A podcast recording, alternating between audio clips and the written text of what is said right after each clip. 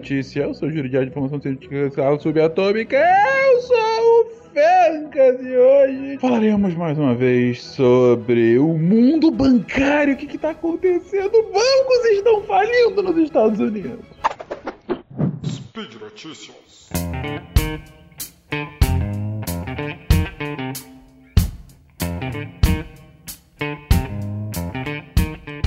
Queridos, para quem acompanha, para quem viu de longe, para quem ouviu falar, mais um grande banco norte-americano quebrou. Quebrou na semana passada, retrasada, né? O First Republic Bank uh, acabou quebrando mais um, o maior banco que quebrou dessa nova leva, o maior banco que quebra nos Estados Unidos desde a crise de 2008, porque ele é maior, inclusive, do que o Silicon Valley Bank, que era o que tinha sido maior e que tinha quebrado alguns meses atrás. É, e essa, assim, não que tenha pego a galera totalmente de surpresa, mas não era tão esperada quanto a dos outros bancos, porque diferentemente do Silicon Valley e de outros bancos menores que quebraram, é, o First Republic, ele não estava tão próximo ao mundo das startups ou aos bitcoins ou coisa assim. Então era um banco mais, assim, tradicional, né? Na verdade, a maior clientela dele, uma das maiores clientelas dele, era empréstimos de curto prazo para hum, clientes mais endinheirados, né? É, inclusive parece que o Zuckerberg tinha já, já um, empréstimo lá para eles com fundamento e tal. Então eles tinham tantos clientes regionais, empresas, como uh, também pessoas físicas. E, mas ainda assim acabou quebrando, apesar de ter recebido uma ajuda bilionária de vários outros bancos do próprio governo para manter a liquidez, né? Então o que aconteceu? Quando o, principalmente depois do Silicon Valley ter quebrado alguns meses atrás, alguns bancos em que o mercado viu que eram mais suscetíveis a novas quebras, né? Principalmente por conta da causa do Silicon Valley, que foi uma retirada é, muito grande, né, do, do dinheiro do, do, que os clientes tinham no banco.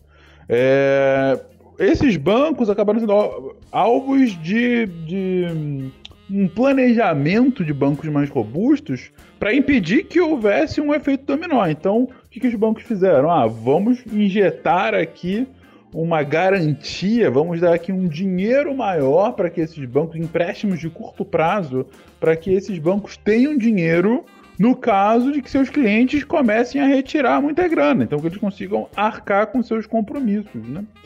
É, e eles receberam mais de 40 bilhões de dólares nesses últimos meses para impedir que isso acontecesse, para impedir que uma quebra acontecesse, e ainda assim eles acabaram quebrando. É, depois da quebra, já foi anunciado que o JP Morgan vai, vai comprar né, o, o banco, vai comprar o que sobrou, né? Enfim, da parte das suas vai assumir parte das dívidas, vai ter que pagar uma parte de uma grana para o governo e tal. É, mas enfim, vai acabar absorvendo, né, a todas as obrigações, parte das obrigações do First Republic. Mas o que, que causou então essa quebra? Se teve essa essa essa ajuda, se já sabia que era perigoso, que podia acontecer?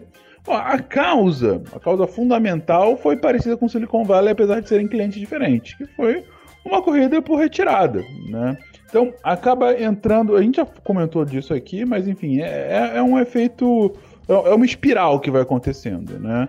É, por algum motivo tem uma, uma, uma ignição, né? Um gatilho que faz com que os clientes percam a confiança de que aquele banco vai guardar bem o seu dinheiro então eles acabam é, começando a retirar essa grana para outras.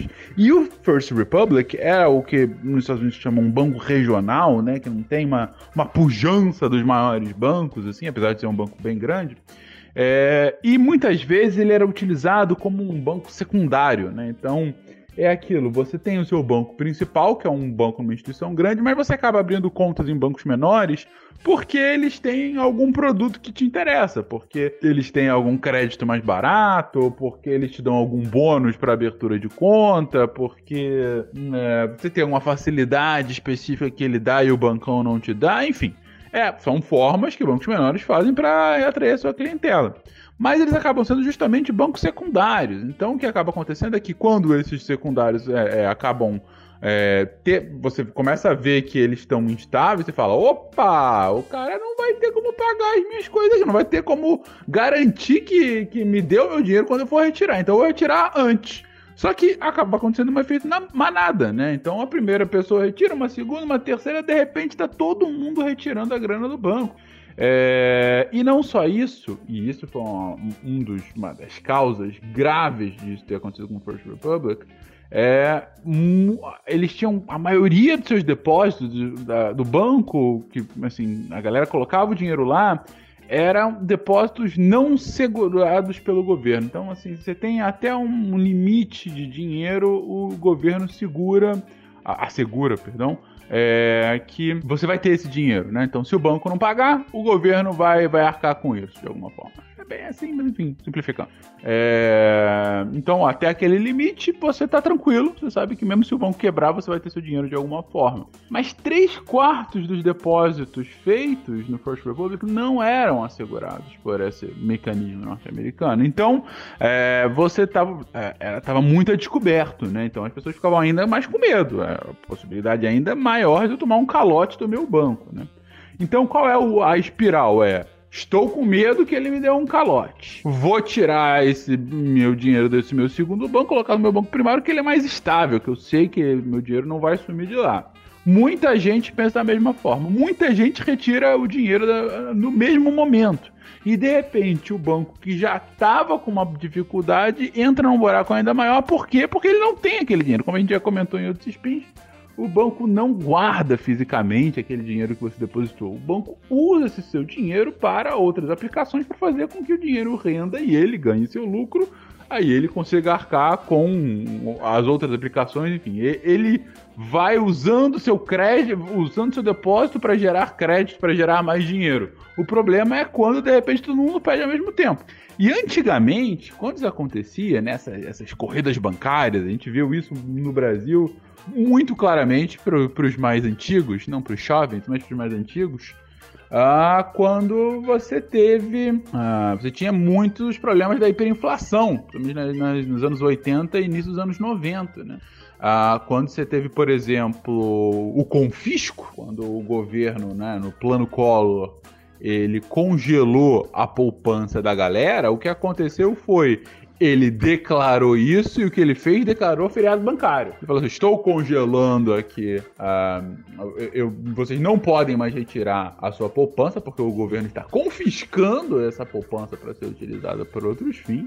E eu estou declarando feriado bancário, acho que foram de três dias para que os bancos não abram. E aí, naquela época, você não podia mexer, não tinha internet, não tinha banco online naquele momento. Então você não tinha como ir ao banco e retirar sua grana. Então ele estava lá, ele sequestrou o dinheiro e não tinha como fazer de você pegar. E aí, quando acabou o feriado bancário, o que aconteceu? Uma corrida gigantesca para as pessoas tentarem tirar o dinheiro de lá para não ser é, confiscado pelo governo.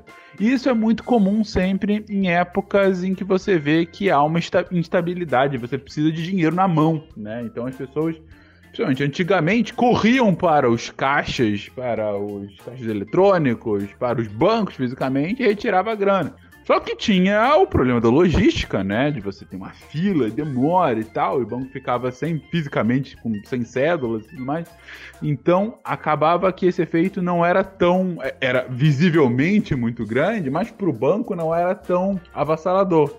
Agora, hoje em dia, o que você faz é eu entro na internet, vou lá, uns três cliques, tirei meu dinheiro. Então é muito mais simples, é muito mais rápido.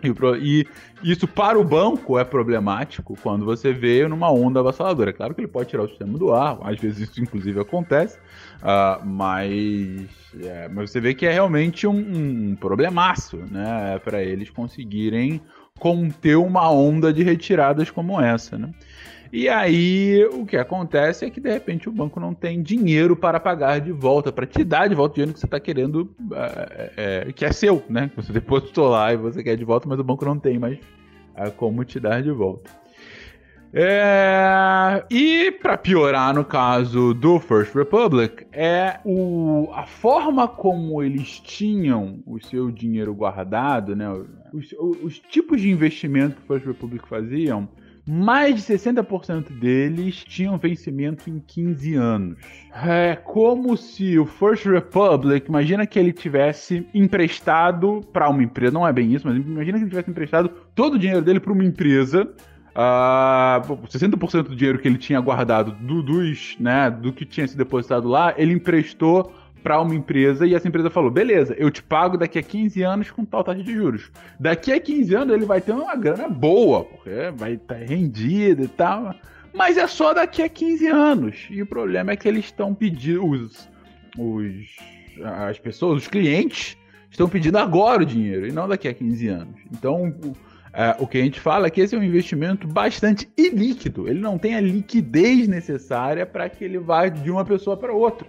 Então, para que o banco reaveja esse reaveja, uma, uma boa conjugação verbal agora, reaveja o seu dinheiro, ele teria que recomprar a dívida, mas aí ele perderia a grana no processo, enfim, caos, caos e destruição. O fato é que o First Republic acabou sendo mais um dessa lista de bancos norte-americanos que estão quebrando agora nesse início de 2023 e final de 2022, é, o que deixa o mercado com uma grande interrogação. Para onde que a gente vai agora? Se você quiser ver o copo meio cheio, uh, parece que essa corrida por retiradas desacelerou brutalmente num ponto de estagnar. Nos últimos meses, na verdade, o número de retiradas em geral de bancos americanos está meio que estável. Então, isso não parece, aparentemente, não parece aparentemente, é uma ótima colocação, é, não parece que isso tende a ser mais uma causa imediata para outras quebras de banco, né? Agora, o copo meio vazio é que, como consequência dessas quebras, diversas casas de rating, né, aquelas agências que analisam bancos, empresas, governos, sobre a sua capacidade de pagamento, que inclusive acabaram errando brutalmente na crise de 2008, é, mas diversas dessas agências de rating já uh, reduziram o grau de investimento de bancos americanos, canadenses, alguns europeus, enfim.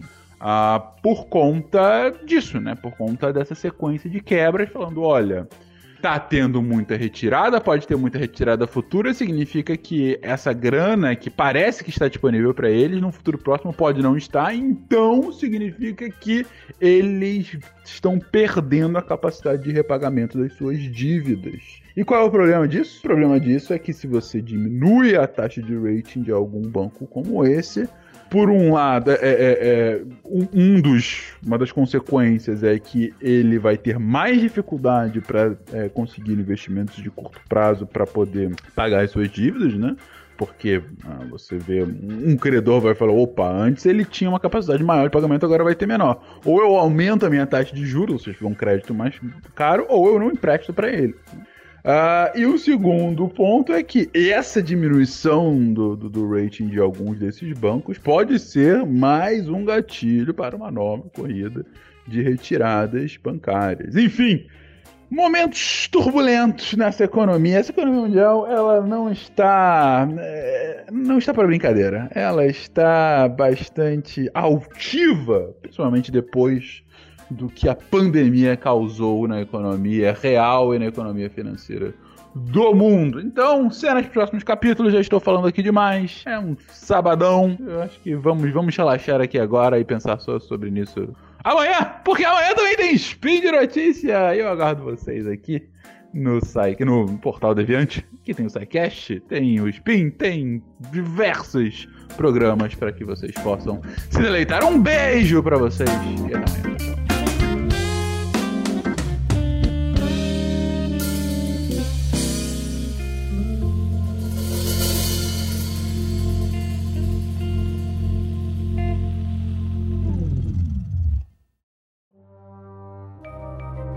Este programa foi produzido por Mentes Deviantes.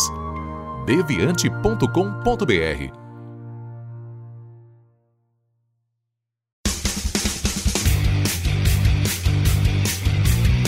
Cortes, edição de podcast.